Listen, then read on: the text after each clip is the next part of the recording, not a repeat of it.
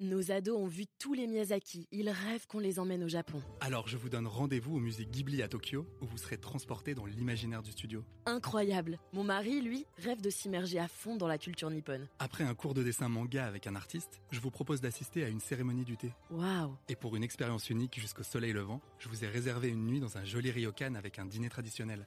Je nous y vois déjà. Avec Marco Vasco, ne rêvez plus, vivez votre voyage l'esprit libre. Au rendez-vous sur marcovasco.fr pour imaginer votre prochain voyage sur mesure. Figaro Radio. Le Buzz TV. Sarah Lecoeuvre et Nicolas Voller. Bonjour à toutes et à tous, bienvenue dans le Buzz TV de TV Magazine. Nous sommes diffusés sur le Figaro TV Île-de-France, bien sûr Figaro Live et Figaro Radio. Ça va Sarah? Ça va. y a-t-il une vie après la mort? C'est une question que l'on peut se poser et c'est surtout la question que se pose notre invité du jour, ce journaliste et ancien reporter de guerre a enquêté depuis 15 ans sur le sujet, publié de nombreux ouvrages et dévoile aujourd'hui la somme de cet incroyable travail dans un livre qui sera très difficile de lâcher, je vous le garantis. Bonjour Stéphane Alix. Bonjour. Merci d'être avec nous. La mort n'existe pas, c'est le nom de votre dernier ouvrage euh, qui est sorti aux éditions euh, HarperCollins. Euh, ça fait plus de 15 ans maintenant que vous enquêtez sur la mort, tous les phénomènes qui l'entourent. C'est évidemment un sujet très sérieux, éminemment sérieux, hein, on, le, précise. Avant d'y revenir, ma première question sera simple, c'est vous intéressez à ce sujet de- de- depuis plus de 15 ans. Pourquoi et quel a été l'élément déclencheur? Qui vous a fait parler de ça Parce que vous étiez reporter de guerre, on le rappelle, donc rien à voir à la base. hein. Moi, j'étais reporter de guerre, je faisais du journalisme d'investigation, et puis un jour d'avril 2001, en Afghanistan, j'ai perdu un de mes frères dans un accident de voiture devant mes yeux. Et c'est cet événement, euh, très clairement, qui Il a était militaire, c'est ça, euh, là-bas Non, du rien tout. à voir. On était, c'était avant la chute des talibans, le premier Oui. régime. Avant le tra- 11 septembre même, c'est Avant ça le 11 Ouais, ouais. septembre, on travaillait sur le, le- le patrimoine archéologique de l'Afghanistan, donc c'était plus une mission culturelle. Il était journaliste aussi, comme vous? Il était logicien de la mission que je dirigeais pour la Société des explorateurs français à Kaboul. Et un banal accident de voiture euh, a, a tué quatre personnes, dont, dont mon frère. Et, et voilà, ce moment a été évidemment un moment qui a été cataclysmique dans ma famille et qui a déclenché pour moi le désir de d'interroger euh, avec mes outils de journaliste, pas en tant que philosophe parce que je suis pas compétent, pas en théologien, mais en tant que journaliste, qu'est-ce qu'on peut savoir de la mort, qu'est-ce qu'on peut savoir de la conscience, de sa relation avec le cerveau. Et à ma grande surprise, en commençant à tirer le fil d'investigation sur ce sujet-là, j'ai vu se déconstruire énormément de certitudes, et, et notamment la certitude qu'après la mort, il n'y a rien. Ce n'est pas une preuve scientifique, ce n'est pas une démonstration scientifique, c'est une croyance. Et à partir de là, voilà, j'ai mené mon enquête à travers le monde sur des, quantités de témoignages fa- fascinants et incroyables, avec des scientifiques et de façon extrêmement rationnelle. Et c'est pas le premier livre hein, que vous écrivez sur le sujet. On va en parler dans un instant, euh, Stéphane, et vous allez voir à quel point euh, tout cela est effectivement euh, passionnant. Ce sera juste après les news médias faites aujourd'hui par Sarah Lecoeuvre. On parle de Caroline Roux et de son étonnant constat. Et oui, on reproche toujours aux femmes de couper la parole pendant une interview, jamais aux hommes. C'est ce qu'elle, le- Ouais. la journaliste déclare ce jeudi dans les pages du Figaro. La présentatrice de C'est dans l'air fait référence en fait à son interview présidentielle qu'elle avait menée le 14 juillet 2022 avec Anne-Claire Coudray de TF1. Et cette séquence politique lui avait valu des critiques. Elle note qu'on fait souvent ce genre de reproches à des femmes, donc comme Léa Salamé, Anne-Sophie Lapix aussi qu'elle cite, qui travaillent comme elle à France Télévisions. Ce n'est pas grave, on fait avec, dit-elle fataliste. C'est triste. c'est- un constat que, vous- que vous faites aussi, Stéphane. C'est vrai qu'il y a de plus en plus de femmes hein, qui interviewent d'ailleurs, et, et- et tant mieux. Euh, Là-dessus, euh, vous trouvez que c'est toujours plus difficile de s'imposer dans ce métier, par exemple, pour Bah, une femme? je, je- je- je n'en suis pas une, mais j'ai l'impression que c'est une évidence, effectivement. Et, mais voilà, en, tant que, en tant que père d'une jeune femme de 26 ans aujourd'hui, j'observe aussi que notre société évolue, change. C'est lent, ça devrait être un peu plus rapide, mais voilà, on, on- on avance vers une plus grande capacité à, à- à atteindre une forme d'égalité. Il y a de plus en plus de femmes reporters de guerre d'ailleurs. Oui, et puis, et nommer, puis des, des- Liseron Boudoul, par exemple, de talentueuses. TF1. Ouais. Exactement. Martine Laroche-Joubert, il y en a eu beaucoup. Bien sûr. ouais. euh, Ouais. On termine, Sarah, avec le chiffre du jour. C'est le 86 aujourd'hui. C'est quoi ce 86 Et oui, c'est la place de Cyril Hanouna dans le classement des meilleurs joueurs français de paddle. Vous savez, ce sport de Ah, raquette ben oui. à mi-chemin entre le badminton et le tennis. Ouais. L'animateur de Touche pas à mon poste est donc 86e sur 43 000 licenciés. Donc En France, c'est quand même pas mal. hein. Pas mal, ouais, Il a gagné 24 places en un an après avoir disputé un, un total de 91 tournois. Euh, désormais, il, alors il s'entraîne hein, tous les jours, week-end, euh, la journée, alors pas le soir puisqu'il Ouais. a l'émission, mais le- la journée et le week-end, et il vise désormais le top 100. Et il a 49 ans quand même, hein, on le précise, ce qui est, ce qui est pas mal hein, pour faire un, un sport là-dessus. Vous êtes rendu hein, sur le plateau de Cyril Hanouna Oui, pour la oui. promotion de, de votre livre. Euh, co- co- comment ça s'est passé? Euh, Qu'est-ce que vous pensez de, de ce phénomène assez incroyable qu'est Cyril Hanouna? Parce que Tout le monde en parle. Euh, Bah, c'est- comment ça s'est passé pour vous, l'expérience? Ça s'est extrêmement bien Ouais. passé. Moi, je pense qu'il y avait une curiosité, une vraie écoute, comme je Ouais. rencontre sur votre plateau et sur l'ensemble des plateaux que je que je que j'ai la chance de pouvoir côtoyer. Je pense que ce sujet, il intéresse absolument tout le monde. Et moi, je ne je pense qu'il est vraiment important, euh, dès qu'une opportunité m'est offerte, de, parler de, la conscience, de parler de ce que la science a à dire sur, euh, sur la mort et la question de la vie après la mort. C'est tellement vertigineux ce que je présente dans le livre que je, ne veux rater aucune occasion de le faire. Et j'ai eu une, grande écoute, une grande capacité à explorer, à explorer, euh, exposer pardon, mes, mes découvertes sur ce plateau comme sur beaucoup d'autres. Et c'est aussi facile de le faire chez Cyril Hanouna, qui est plutôt un plateau de divertissement que sur un plateau plus sérieux, on va dire, euh, euh, Bah, dessus ou pas? Je suis journaliste, donc je suis habitué depuis Ouais, quelques vous avez années à, à savoir que sur certains plateaux, on est dans le divertissement plus que dans, dans Ouais. l'information brute. Mais, mais peu importe, à la limite, c'est c'est pas parce qu'on va parler de sujets sérieux qu'il faut absolument avoir une mine déconfite et, et en parler en- dans les morts de détail pendant, pendant trois heures. Je pense que une petite phrase, euh, une information euh, pertinente euh, dite sur 30 secondes va être suffisant pour éveiller la curiosité de, quelqu'un, lui donner envie de lire, de s'intéresser à ces sujets-là. Moi, je, je- je- je- j'essaie de, casser un peu les citadelles dans lesquelles nous vivons. On vit dans un monde qui est empreint de certitudes. Et sur la question de la vie après la mort, on est empêtré dans nos certitudes. Moi, mon travail consiste à essayer d'ébranler un peu ces certitudes, comme elles ont été ébranlées pour moi. Et, et où que ce soit, et, et dans les soient les certitudes, vous incluez les croyances aussi, euh, Stéphane? Mais nous sommes, nous sommes envahis de croyances dont, Ouais. on dont on- dont nous n'avons pas conscience que ce sont des croyances. Vous voyez, le fait de dire il se passe rien après la mort, c'est une certitude, c'est évident, c'est une croyance. Ça n'est pas une déduction scientifique, ça n'est pas prouvé et ça n'est pas ouais. étayé par des observations en neurosciences, par exemple. On ne sait pas, c'est juste la façon dont on a décidé que la réalité devrait être. Mais ça, c'est une croyance. Et moi, mon travail de journaliste consiste à essayer de déconstruire les croyances, aussi bien les croyances qu'on pourrait juger extrêmement farfelues. Oui, euh, les extraterrestres sont là, il y a une vie après la mort, euh, et puis on va sur telle planète ou on va sur tel niveau de conscience, j'en sais rien. Moi, je- je- j'essaie de déconstruire tout ça, et je me suis aperçu que dans le monde prétendument rationnel dans lequel je croyais vivre, nous sommes en fait empêtrés de croyances qui nous interdisent parfois de, de nous confronter réellement aux phénomènes inexpliqués qui sont observés autour de nous. Vous voyez, 50% des gens en deuil, par exemple, vivent des contacts subjectifs avec une personne défunte. VSCD, Ça peut être. VSCD, ça peut être une expérience très subtile d'une sensation de présence, d'un toucher, etc. Mais ça peut être aussi la vision d'un défunt qui vous apparaît euh, au pied de votre lit quelques secondes, comme ça, euh, une semaine après sa mort. Il y a 50% des gens en deuil vivent ça. Ça fait plusieurs centaines de milliers de personnes chaque année. Et ça, on n'en parle pas. Quand éventuellement on évoque ça en famille, on dit oui, ça te fait plaisir, ça te fait du bien, tu viens de perdre ton mari, tu viens de perdre ton enfant. Les gens te vous croient bien. pas, c'est ça On ne croit souvent. pas. Et pourtant, c'est réel. Pourtant, c'est- une, réalité phénoménologique.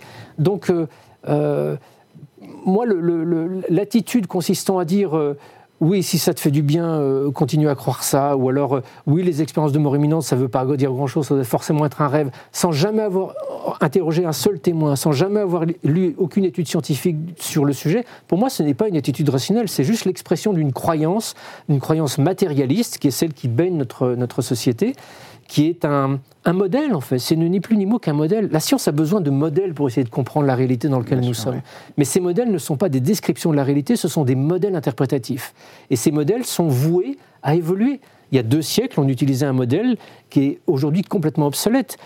Pourquoi aujourd'hui on est si attaché à l'évidence que ce modèle dans lequel nous vivons sera inattaquable et ne sera jamais déconstruit? Peut-être que dans deux siècles, on- il sera une On évidence que la vie se qu'effectivement poursuit, euh, c'était faux et qu'on avait tort. mais quand je dis deux siècles, je pense que même que d'ici quelques années, court, les neurosciences nous permettront de mettre en évidence que notre conscience ne peut pas se réduire à notre activité cérébrale et qu'elle a très certainement une existence qui dépasse la mort, enfin la, la- la vie de notre cerveau. Stéphane, vous sortez euh, La mort n'existe pas, votre livre aux éditions HarperCollins, c'est déjà un, un très grand succès. hein. Vous êtes extrêmement bien classé dans, dans les ventes de livres. Euh, euh, juste euh, une question, parce que ce titre est fort, peut-être à la limite de la provocation aussi, j'imagine que c'est aussi ce que vous avez voulu faire. Euh, pourquoi avoir choisi ce titre et pourquoi, selon vous, la mort n'existe pas? Parce que c'est une réalité. Hmm. C'est pas, c'est peut-être provocateur, mais ça ne l'est pas euh, en réalité. Vous savez, la science, elle, euh, c'est pas une citadelle où tout le monde est d'accord. La science, c'est une communauté de gens qui ont des opinions parfois diamétralement opposées devant les mêmes faits. Il suffit de voir euh, la crise sanitaire qu'on a traversée il y a quelques années, combien elle a conduit à ce que des scientifiques de très haut niveau disent blanc et d'autres de très haut niveau disent noir. Bien sûr. Ou Galilée à l'époque avec le, Sans avec le pape, euh, voilà, qui Ouais. la Terre est ronde ou plate, effectivement, ils n'étaient Exactement. pas d'accord. Et sur le- la, la question de la conscience, on est exactement au même stade aujourd'hui. C'est-à-dire que vous avez une, une partie du monde scientifique qui considère que la conscience doit forcément émerger de notre activité cérébrale. La conscience, c'est-à-dire une dimension fondamentale qui nous constitue. Euh, comment ça, personne n'est en capacité de l'expliquer. Et puis une autre catégorie de scientifiques, des neuroscientifiques, des médecins, enfin des chercheurs de différentes disciplines, qui disent, au vu des faits, des expériences de mort imminente, par exemple, ou de tous ces états de conscience qui laissent à penser que euh, nous sommes capables de, choses qui sont inexplicables avec le modèle matérialiste en vigueur, notre conscience échappe peut-être à- au temps, à l'espace, et n'a peut-être rien à voir avec le cerveau.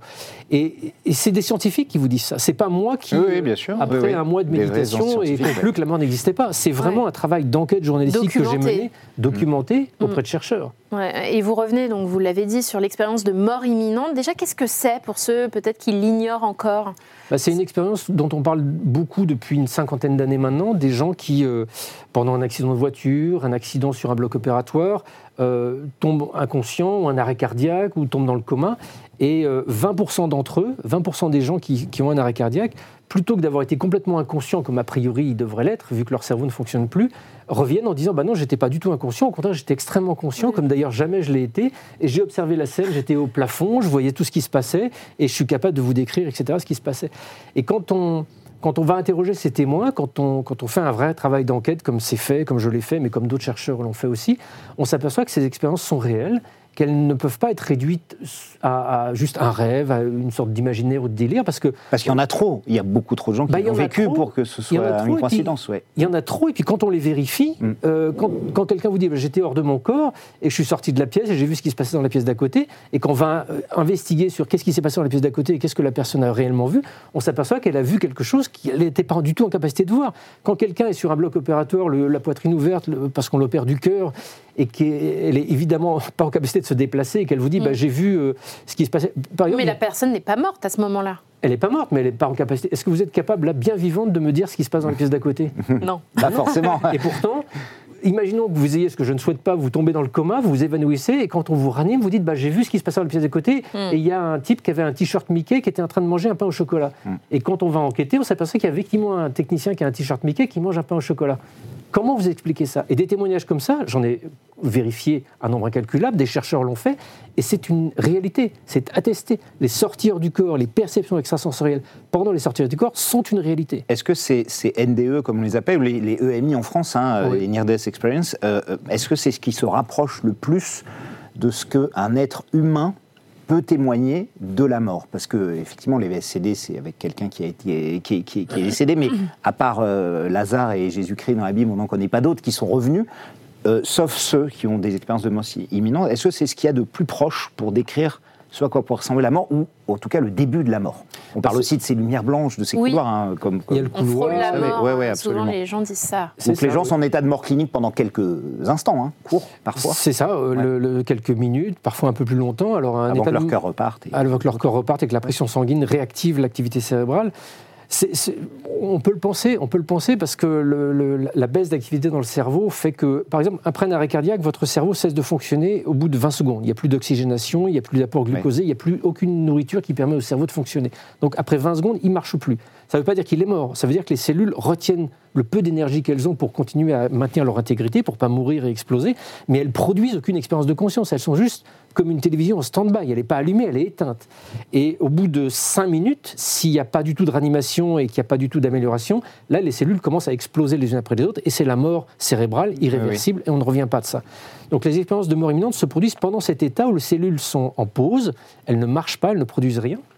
Et encore une fois, de façon inexplicable, des gens peuvent rapporter avoir observé ce qui se passait dans des pièces ou dans des lieux très éloignés de là où est leur corps. Donc on suppose que la mort, ça ressemble à ça. On suppose que la mort, ça ressemble à, à ce que décrivent les témoins, c'est-à-dire non pas un moment d'inconscience, mais au contraire un moment de réveil. Moi, ça m'a frappé, ça. Des témoins qui nous disent, mais j'ai eu l'impression de me réveiller. J'ai l'impression que toute ma vie, c'était un rêve, comme si j'étais dans une forme de sous-réalité, et que là, en, vivant cette expérience, je, je- je réaccède à un réel plus intense, avec les couleurs plus intenses, les perceptions, tout, tout un appareil cognitif beaucoup plus fort et intense. Donc il y a, y a Parce qu'on disait que l'activité cérébrale a l'air d'être doublée, triplée. euh, Oui, enfin, et d'ailleurs, est- pas l'activité cérébrale, l'état de conscience. l'état de conscience, pardon. Oui, effectivement, l'état de conscience. L'activité cérébrale, elle, est en- à un point Elle, zéro. elle est au Et point il y a une étude américaine récente, hein, d'ailleurs, qui date de fin octobre, qui révèle que durant les derniers instants de l'existence, l'activité cérébrale redouble. Donc finalement, ça, ça, ça va dans votre sens. Non, non, non, ça c'est une étude qui montre qu'après 5 minutes de- de- d'arrêt cardiaque, quand le cerveau ne fonctionne plus du tout et que les cellules sont en pause, au bout de 4-5 minutes, là les cellules commencent à exploser. C'est-à-dire que là effectivement il y a un sursaut d'activité très très fort, Ouais. mais qui correspond à la mort en fait. C'est correspond à la mort irréversible. Là les cellules meurent. Parce qu'à ce moment-là, le cerveau n'est plus en activité, c'est ça? Bah, Du les- tout? Enfin, les- il est, les il est arrêté. sont en pause. C'est un Ouais. peu comme Ah votre oui. télévision. Vous, vous l'éteignez, Ouais, elle vous est en mettez pause, pause. d'accord. Ouais, Donc il n'y a pas d'émission, il n'y a rien, vous captez rien. Mais après, vous débranchez la prise et là, vous êtes, vous pouvez plus la rallumer, vous pouvez plus rien Ouais, faire ouais. du tout avec la télévision. Là, ce ce que vous citez, c'est une étude qui montre effectivement un sursaut d'activité, mais en fait qui correspond à l'explosion des cellules cérébrales. Donc ça ne peut pas correspondre à une activité de conscience. C'est un moment ça où n'a rien à on voir. meurt. Ça n'a rien à voir. Mais est-ce qu'on aura un jour une affirmation scientifique euh, qui nous prouve euh, ce que vous nous dites aujourd'hui sur le plateau? Mais on l'a. Il y a de nombreux C'est livres déjà. hein. Ouais. Ouais. Mm. On l'a. Si vous voulez, pour moi, la, la, la science, encore une Mais fois, on ne le c'est. dit pas encore, euh, comme vous le dites là dans le titre de votre livre. Mais parce que précisément, la science, c'est une communauté avec des, des- des personnalités très différentes, des opinions très différentes. Dans le monde scientifique, vous avez plein de gens qui vous disent tout ça, j'y crois pas, il n'y a pas assez de preuves, euh, c'est pas prouvé. Ouais. Et vous en avez d'autres qui vous disent, ben si, les preuves sont là. Moi, ce que j'observe, c'est que ceux qui vous disent les preuves sont là sont ceux qui ont étudié le dossier. Mm. Ceux qui vous disent non, non, j'y crois pas, il n'y a pas de preuves, ils n'ont jamais rencontré un témoin, ils n'ont pas lu une étude, et pourtant, des études, il y en a des centaines qui sont à disposition. Donc, moi, j'ai pas fait un travail de, de croyance, j'ai fait un travail d'investigation sur les preuves existantes, sur les éléments. J'ai fait une synthèse, j'ai montré ce que les scientifiques qui travaillent sur les sujets euh, affirment euh, et, sont capables de présenter comme synthèse, et je présente ça. Effectivement, ça paraît stupéfiant de vivre dans un monde qui dit mais on n'a pas de preuves, ça n'existe Mm. pas. Bah oui, les Mais plus rationnels d'entre nous pourront dire euh, bah, il Bah, est un fait, peu illuminé, euh, C'est Stéphane les plus irrationnels. Mais je C'est vous les invite, plus c'est les- irrationnels, ouais. c'est les plus irrationnels. Parce que c'est ce que je disais au début Ouais. de notre entretien, on est imprégné de croyances. On, on a l'impression que Mm. la science, d'une manière un petit peu magique, nous donnerait des réponses à tout et que si elle nous dit qu'il n'y a pas de vie après la mort, parce que c'est comme ça qu'on est habitué à Mm. vivre, c'est une réalité. Ça n'est pas une réalité. Dans le livre, je présente plein de scientifiques qui vous disent non, la vie se poursuit après la mort. Notre conscience ne se réduit pas à notre activité cérébrale. On a des preuves de ça. Qu'elle soit contestée, c'est normal. La science fonctionne comme ça. La, fonction- la science fonctionne avec des scientifiques qui, qui proposent des hypothèses, qui étayent leurs hypothèses, d'autres qui les contestent, et elle avance. C'est des batailles. Et je pense que dans, quelques années de ça, l'hypothèse qui est euh, que le cerveau ne fabrique pas la conscience et que notre conscience survit à la mort du corps s'imposera de façon encore plus magistrale et deviendra une évidence pour tout le monde. Alors vous parlez d'études scientifiques, mais il y a aussi votre expérience personnelle. hein. Euh, l'un de vos, vous avez consacré de nombreux ouvrages au sujet, mais l'un de vos premiers, celui qui vous a vraiment fait connaître, qui a été votre best-seller, ça s'appelait Le Test, euh, que vous aviez fait notamment après la mort de votre papa, euh, Stéphane, où euh, vous aviez mis euh, trois objets dans son cercueil, Quatre. que, euh, quatre objets que vous seul et donc votre papa à l'intérieur savait, et vous avez été voir des médiums dont certains ont retrouvé Oui. quelques-uns des objets qui étaient dedans. Ça, en l'occurrence, pour vous, c'est- ça a été le moment de cette preuve irréfutable, puisque vous étiez le seul au courant de ce qu'il y avait dans le cercueil de votre père. J'aime pas le mot preuve irréfutable parce que Enfin- ce mot, en fait, il est, il est uniquement adaptable aux, aux mathématiques. La preuve, Ah, c'est ah, un absolument. élément mathématique. Pour moi, Mais ce c'est un que élément que personne d'autre ne pouvait connaître à Ce part que vous, j'ai fait avec le test, c'est un élément de preuve qui tente à prouver que mon père était en capacité de communiquer. de communiquer Parce que après, j'ai c'est caché ces objets, j'étais, comme vous l'avez souligné, le seul à, à être au courant. J'en ai parlé à qui que ce soit dans mon entourage. Et quand je suis allé voir six médiums un an après sa mort et que je les ai testés, j'ai pu mettre en évidence que manifestement, il communiquait avec lui en me donnant non seulement des informations sur les objets, mais aussi plein d'autres informations sur le- la, la vie de mon père, sa famille, comme s'il était là et qu'il parlait de lui à, à un intermédiaire qui était ce médium. Hmm. Donc la, la médiumnité, pour moi, aujourd'hui, ne fait absolument plus le, le- le- le jet du moindre doute. C'est une capacité humaine qu'ont certaines personnes. Des dons. Ça, on n'en sait rien. ouais. Mais euh, les morts sont en capacité de s'exprimer, de passer des messages. Ça a été objectivé, ça aussi. Et est-ce que cette enquête de plus de 15 ans, il faut le rappeler quand même, vous a fait changer d'avis sur le sujet de la mort Est-ce que vous en aviez peur avant?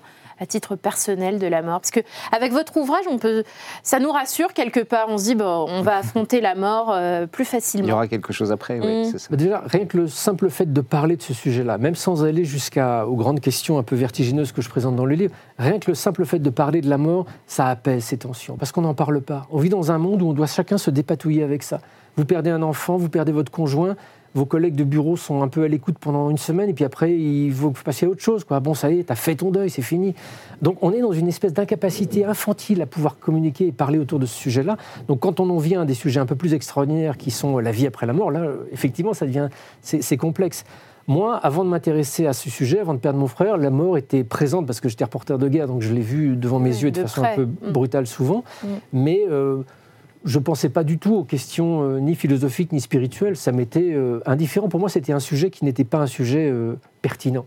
Et il ne l'est devenu qu'après la mort de mon frère. Et, aujourd'hui, effectivement, et c'est pour ça que le titre du livre porte aussi ce sous-titre un livre qui apporte de l'apaisement parce que je l'ai vu. Je l'ai vu sur moi, je l'ai vu sur mon entourage, je l'ai vu sur ma fille à qui j'adresse ce livre. Elle avait trois ans quand son oncle est mort, quand mon frère est décédé. Elle en a 26 aujourd'hui. Je vois combien elle, est, elle a acquis une forme d'apaisement par rapport à cette question-là.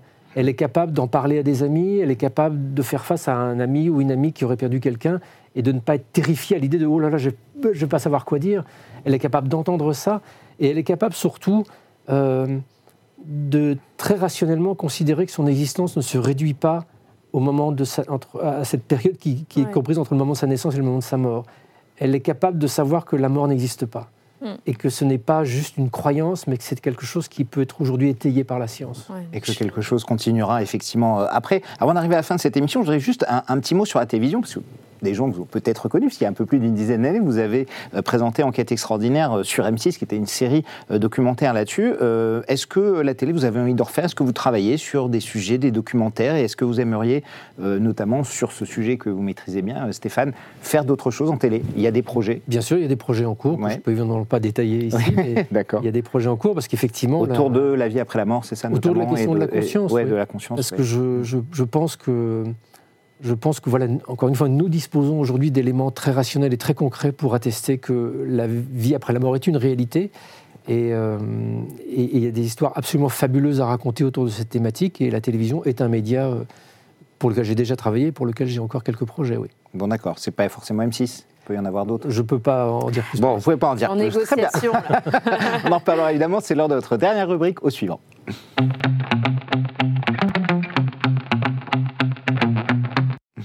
Au suivant, on va se projeter évidemment sur euh, l'invité, euh, le prochain invité du plateau. Ce sera le philosophe Bernard-Henri Lévy, écrivain, philosophe, spécialiste de la géopolitique, euh, qui s'est beaucoup rendu hein, au Moyen et, au Proche-Orient, qui a conseillé beaucoup de présidents, notamment sur la question, et qui aura un documentaire passionnant sur la guerre en Ukraine qui sera diffusé sur, France 2.